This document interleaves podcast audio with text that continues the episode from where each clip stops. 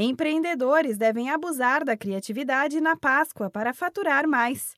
A dica é da consultora do Sebrae São Paulo, Karina Muniz, que acredita que é possível fazer algo diferente usando a imaginação para se destacar no mercado. E o consumidor hoje ele sempre tem essa coisa de procurar o que, que, o que, que agrega valor ao meu produto. Então, o chocolate, se só ele, ok, beleza, pode ser o chocolate suíço, importado, tal, enfim, mas ele vai precisar ter uma, uma apresentação diferente. Você tem muitas é, variações, por exemplo, até mesmo das cake designers que estão fazendo bolos, né, para Páscoa, com tema de Páscoa, cupcakes, lembrancinhas de um modo geral, com variações de outros doces, mas tematizados para Páscoa.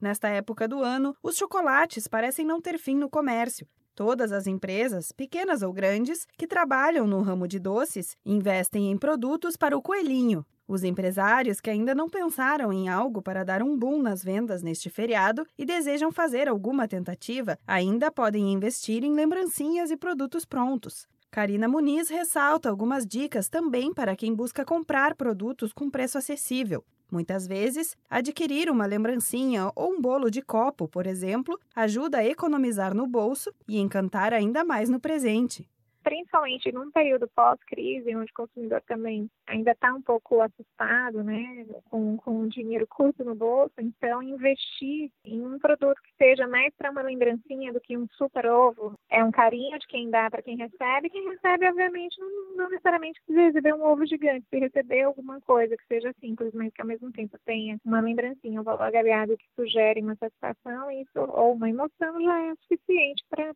surpreender quem vai ser presenteado.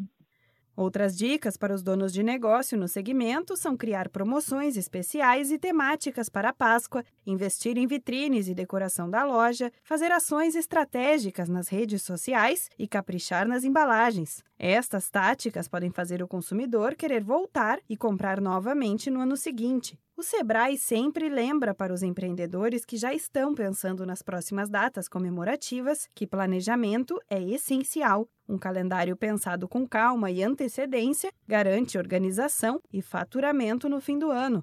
Da Padrinho Conteúdo para a agência Sebrae de Notícias, Renata Kroschel.